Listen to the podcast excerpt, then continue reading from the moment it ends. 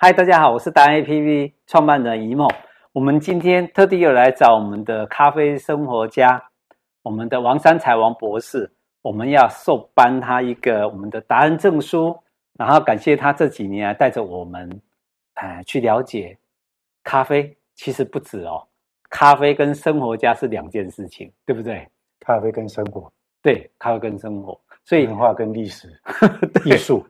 艺术这样子，所以我们给他一个徽章，然后我们给他一个证书，我们要谢谢他这一件事情。那我们想要听听看，说，呃，这这几年呢，特别是 COVID-19 这样子下来之后，这两三年大家都其实都一直在，诶，生活在一个很高压、很闷、很高压的这个事情。那您用咖啡跟艺术跟所有的生活的方式，带着我们走过这一个。那我们想说，听听看，说您对这个。这件事情的看法，你觉得再来怎？对，咖啡毕竟是有舒压的东西啊。呃，我们讲咖啡达人呢，当然全台湾咖啡达人相当多，相当多。呃，甚至台湾有八个世界啊这个比赛的冠军啊，是包括我们刚在上个月啊，我们有一个世界冠军在台湾出现啊，虹吸大赛冠军啊。对，那所以讲咖啡，纯咖啡的话。职能、技能这部分，当然就他们是相当的出色的地方。是，所以我们不是只有咖啡而已，我们谈的是生活，对，是艺术，是，这是才是我们要去推展的。那这里面生活当然是谈的是品味，艺术当然谈的是创意，是，这是都是我们往后要去推动的。那这些里面，我们最精彩的故事还是在台湾，就是所谓的原住民部落咖啡。这是我们后面要去推动的，因为原住民的不但是有种咖啡啊，他们种咖啡的栽种里面并不是跟巴西这么样庞大，用大量栽种，它完全没有遮阴的环境。台湾在咖啡是一定有遮阴啊，就宁夏咖啡经济啊。那咖啡又是最好的一个碳权的作物啊，因为它的呃这个吸二氧化碳排氧啊的这个固氮作用。它是一般植物里面多出了四十 percent，所以改一百四十 percent 的这个效益出现。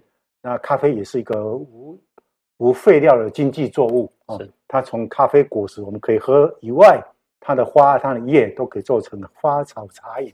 对，所以在这样的一个经济作物里面，它不但可以对台湾带动的这个碳权的这个活络的这个商机哈，那以外呢，当然咖啡是能够让提神啊，甚至咖啡是百药之王哦。是，那呃，把咖啡当做一个生活的调剂的东西，是一个很好的东西。以外，我们想要彰显的是，部落的原住民他们种的咖啡，这些咖啡，它除了提供调饮的这些东西以外，他们用咖啡呃去酿制咖啡的咖啡酒是啊，甚至用呃装做咖啡的这些滤杯啊。